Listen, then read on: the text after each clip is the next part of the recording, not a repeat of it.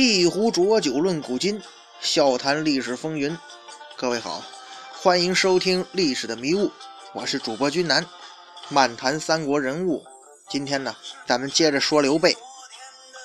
上一回啊，在末了的时候啊，给大家呃简单分析了一个命题呀，就是这个荆州的刘表他这个集团呢，和江东的这个孙策这个集团发家史是不太一样的。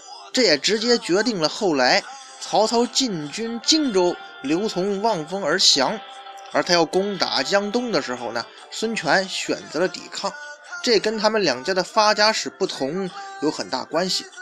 之后呢，咱们就分析一下刘表在荆州的发家。实际上，刘表呢，虽然得到荆州士族的支持，但是他并没有在荆州建立起自己可以直接掌控的军事力量，这也是导致曹操来了。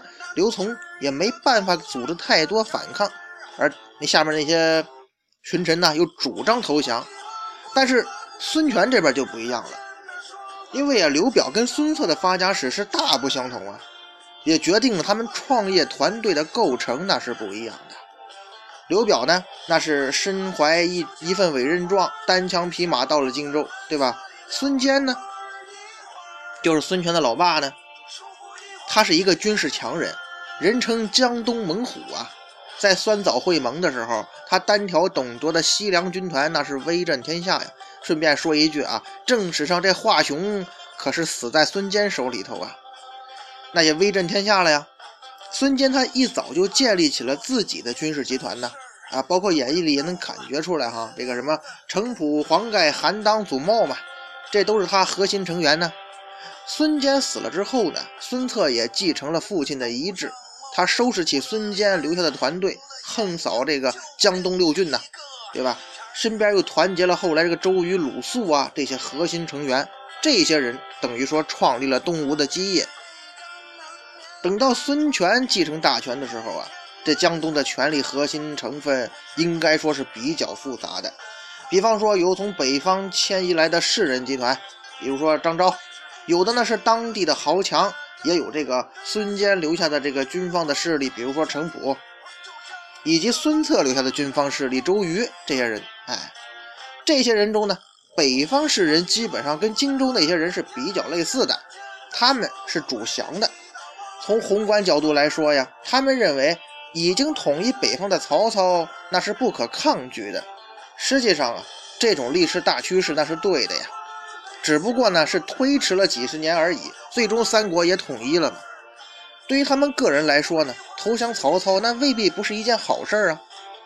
他们或许可以有更广阔的发展空间。这就跟荆州那些想投降派是一个样的，比如说王粲那样的。而当地的豪族呢，应该说属于骑墙派，对于投降和抵抗的利弊啊，这个时候是比较难估量的。不过。其中也算出了鲁肃这样比较坚定的主战派。最后一类呢，就是军方了。不管是老一代还是新一代，那都是坚定不移的誓死抵抗啊。因为啊，对于这些军人来说呀，他们跟着孙家出生入死这么多年，目的是什么呀？就是打天下立功名啊。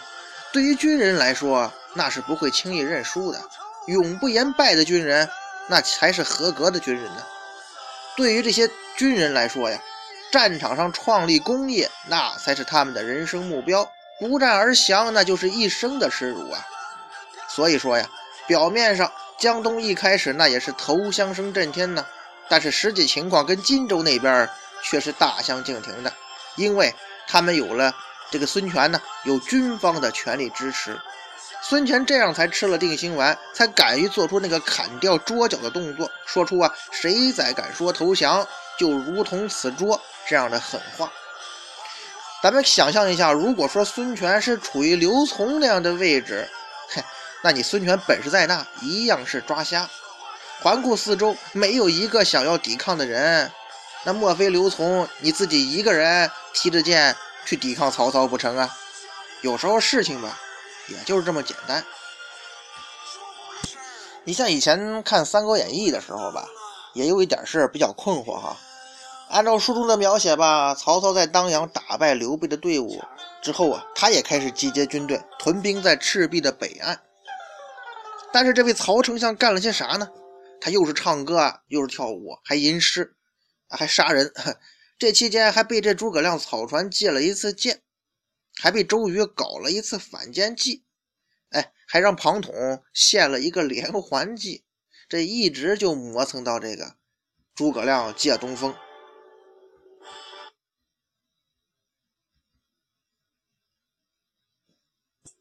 就这么着折腾了半天。哎，这位曹操啊，他还不知道在这干啥。那你你说？要是按照咱们一般的想法哈，你说你曹操带那么多人马，你根本用不着训练什么水军呢，是吧？把这八十三万人马成功运到南岸去，那你就成功一半了，是不是？水军对他来说呢，没那么重要，你偏要打水战吗？东吴呢，满打满算也就是五万人马啊，这他说的是《三国演义》小说哈，而荆州投降的水军呢，就有七八万。荆州水军战斗力可能是差点儿。但是他们的任务呢？你掩护主力部队过江不就行了？八万对五万，你要是连个掩护工作都干不了，那怎么着也说不过去，是不是？所以说呢，呃，有时候就那小时候看《三国演义》的时候就想啊，曹操应该像百万解放军那样吗？过长江，充分利用人多的优势，拉长战线，同时过江。东吴兵那么少，肯定顾此失彼呀。只要能有几万人马过去，对东吴来说，那几乎是灭顶之灾呀。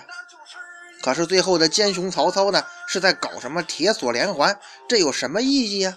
哎，是小时候的我呢，肯定那个很多想法有点偏颇哈，但是确实这么想过。那么问题是，曹操他真的想在这个江上一决胜负吗？就要打水战吗？这样一个超级大战船，估计你操纵个方向都很难。你要真开到江上去，能起什么作用啊？看起来，按照书中的作用呢，就是等火来烧呗。拥有绝对优势的曹操，他不速战速决，而是整天让八十三万人马在江边吃粮食玩啊。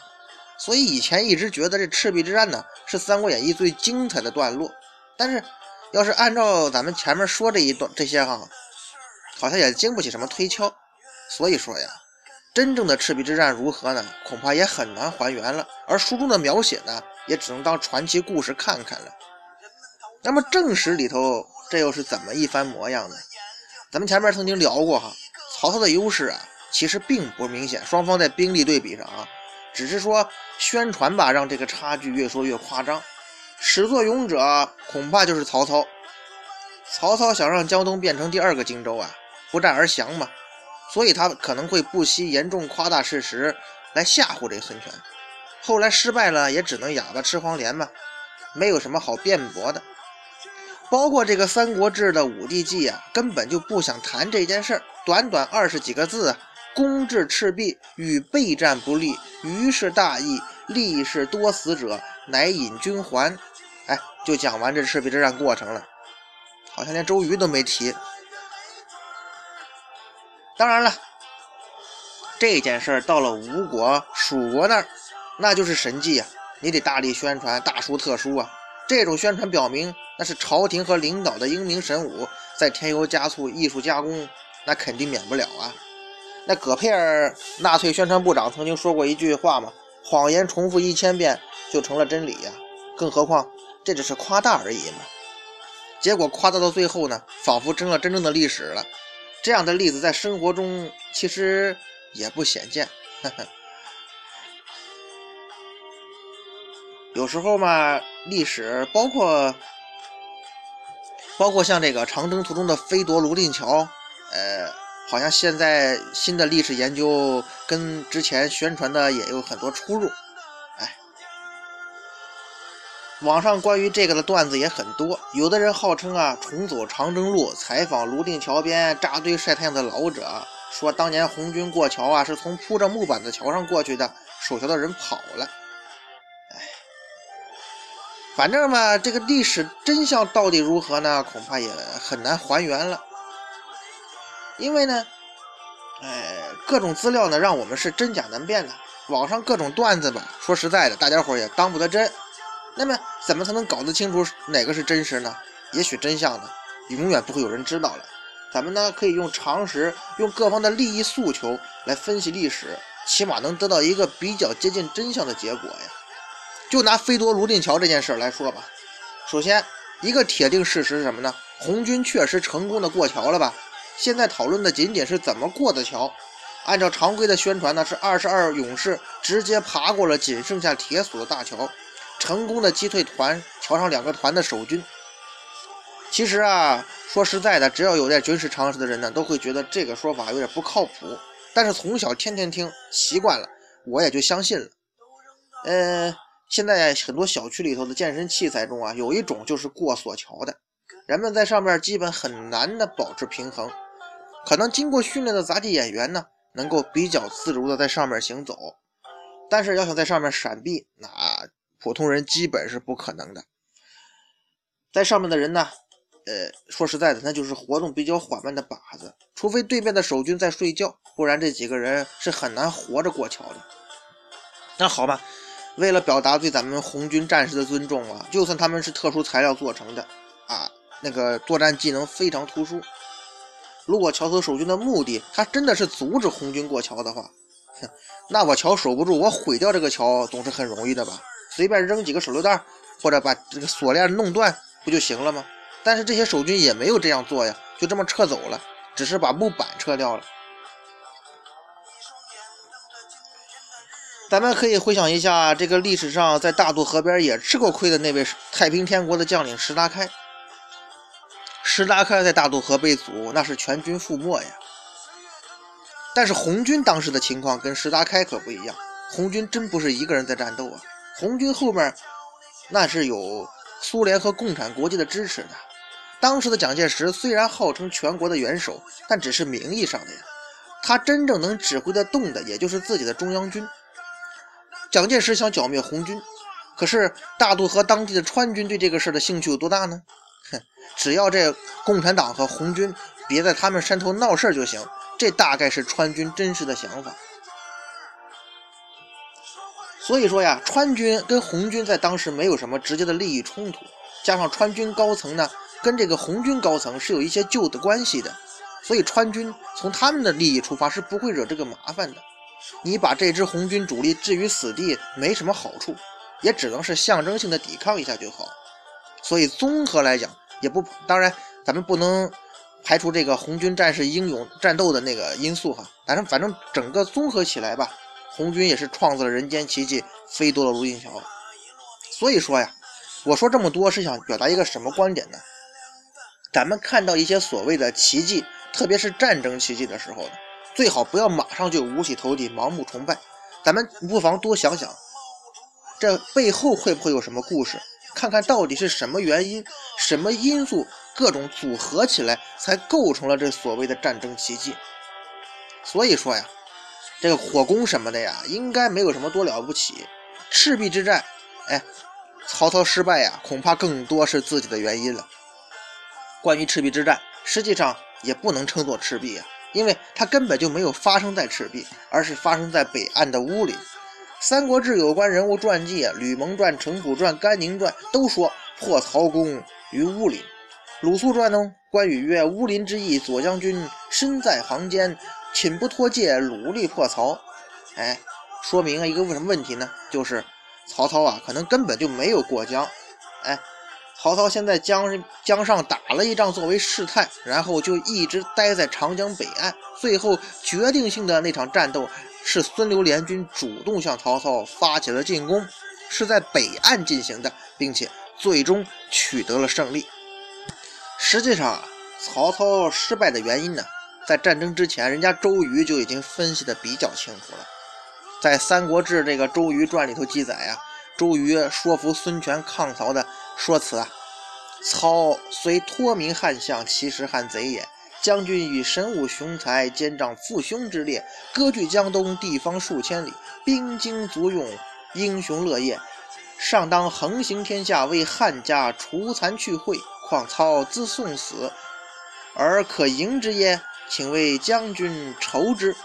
今时北土已安，操无内忧，能旷日持久来争疆场，又能与我较胜负于船戟。可乎？今北土既未平定，加马超、韩遂尚在关西，为操后患。且舍鞍马仗周济与吴越争衡，并非中国所长。又今盛寒马无高草，取中国士众远涉江湖之间，不惜水土必生之疾病。这个简而言之吧，周瑜啊，这人也绝非浪得虚名啊。首先，在这段话中啊，周瑜称曹操为汉贼，那是希望孙权能够继承父兄遗志，不要放弃来之不易的江东的江山呐。当然。这个抵抗也不是螳臂挡车啊！曹操这伙呢，虽然看起来比较强大，但其实有很多弱点。第一，曹操有内忧，有后患。呃，那个马超、韩遂嘛，他自己本身也是危机重重，他不可能全心全意长时间来跟东吴作战。第二，曹操的兵马那是北方人呢，擅长陆战，来到长江边跟东吴以水军对决，基本没有什么优势。第三，曹操在隆冬时节用兵。不合兵法大意啊！天气寒冷，马的草料都难以供应，气候条件差，兵士的士气也会大大降低呀。第四呢，曹军远道而来，必然水土不服，军事必生疾病，这几条都是兵家大忌呀。周公瑾这一席话也使孙权看到了这打败曹操的希望，从而最终下了决心呢。在周瑜的分析啊，那是条条命中，而且。曹操的军队这状况可能比他说的还要更糟糕，因为曹营爆发了瘟疫，曹军是大量减员。这个时候的曹操应该已经感觉到了，这回征服江东没有什么希望了。也许就是在他该犹豫退兵啊，还是硬撑的时候呢，等到孙权投降吧，嘿，人家孙刘联军呢就对曹操展开了攻击。其实咱们看《三国演义》的时候呢，应该还有个疑问吧，就是这刘备逃了半天。他实际上还是留在长江北岸了，并没有受到东吴的庇护啊。长江的庇护啊，他为了这个逃到长江南岸去吧。但是，既然都在北岸，曹操这八十三万大军居然对刘备停止攻击了啊！就算是孙刘联合了，你曹操那么多人，你要是直接从陆路攻击刘备，东吴的水军也起不到作用啊。这个简直就难以解释啊！现在想想啊。除了说可能说明双方的兵力对比并不像演演义中那么夸张，曹操没有多余的兵力去进攻刘备。另一个呢，就是说曹操这个时候啊，应该已经是强弩之末了，军队已经出现问题了，再往后就是虚张声势了。那么接下来就是大家很熟悉的情节，黄黄盖诈降嘛，老将黄盖提出诈降的计策，曹操对此呢深信不疑。结果黄盖带来的呢，所谓投降物资船，实际上是要命的火船。曹军前排的战船被点着，引发了混乱。孙刘联军趁势向曹营发起了攻击。这样的时候呢，曹军就抵挡不住了，只有向后败退。曹操曾经自称自己是看到情势不对，败局已定，不愿意把战船留下来资敌，所以才将自己所有战船付之一炬的。武林江面上也燃起了冲天的大火。哎这连环计呢是《三国演义》虚构的，当时曹军的舰船用的是刘表的旧船，舰船的锚具呢仍只是这个大宗就石锚，哎，并没有铁锁、铁锚，更谈不上这个铁锁、铁环将全部舰船锁住。创造出连环计这个情节呢，应该是为了解释为什么吴军这区区几艘火船就能够烧光曹军那么多战船。那么，既然连环计是不存在的，那么曹操的说法可能离事实更近一点。有些东西是他自己烧的。《三国演义》夸大了诸葛亮的功劳，但诸葛亮啊，除了咱们说那次不太成功的谈判之外呀，他还真没起什么作用。后来又有人把功劳呢全部归给了周瑜，其实也是有些有失偏颇哈。假如说咱们还认为那几艘火船是取胜关键的话，那最大功劳的人也应该是人黄盖呀。实际上啊，对曹操造成致命打击的，应该是孙刘两家合击的结果，不仅仅是吴吴军一家的功劳啊。再后来，曹一直在曹操后面追的，也是刘备。刘备一直追击曹操到了华容道啊，《山阳公载记》这个记载啊，公船舰为被所烧，引军从华容道不归。哎，这个。就是说，这个关羽在华容道放曹操的事儿了。当然，他们并这个书中并没有提关羽在哪里设埋伏，也没有提关羽顾及个人感情、舍弃集体利益偷放曹操的事儿。刘备追到那个华容道，看到地形复杂，就没有再贸然追赶，就在曹操屁股后边放了一把火了事儿。那么，如果再看《三国志》这个武帝纪原文呢？曹操自己认为呢，他是被刘备打败的，他都没有提吴军。那么，咱根据咱前面分析的结果哈。假如说东吴军有三万，刘备军有两万，对曹操打击呢，那都是很大的。咱们就不能先入为主的认为吴军是战场主力，刘军只是在后面捡便宜打下手。曹操被打败啊，应该说是各种因素综合的结果。那曹操失败了，接下来的问题呢，就是孙刘两家如何分红了。曹操退回许都之后呢，这时候反而显示出曹操强大的实力，因为。这曹操所谓的主力惨败之后啊，他留下的守军呢，人家还是守成功守住襄樊一线了。曹操对于江陵呢，也没有放弃啊，派曹仁再次驻守。就曹仁这支孤军，周瑜都很难拿得下来呀。包括《三国志·曹仁传》也记载了曹仁与周瑜激战的事情。曹仁带着几十人呢，救出那个被数千吴军围困的牛津。哎，咱们从这个战例中可以感觉出来嘛，东吴的军队啊。包括《三国演义》中也这么描写，他又在水上吧还有点优势，在陆地上作战，他真不是北方军队的对手。后来孙权在合肥折腾那么好几回，也没有取得什么进展。包括这个说被这曹仁救出这个牛津呢，这个人也不简单。包括那个著名的成语“牛继马后”这个说法，就指着这牛津而言的嘛。按照那个传说吧，这司马懿搞了一辈子阴谋诡计，他最后为老牛家做了嫁衣。当然了，这个事儿嘛，只是个传说而已。有机会咱们可以单独聊聊。赤壁之战，呃，结束了，孙刘两家取得了胜利。哎，周瑜是倾尽全力呢，也没有拿下江陵。那么。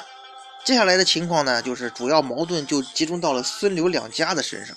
那么，这这两家最下下接下来是怎么勾心斗角的呢？咱们下回啊接着聊。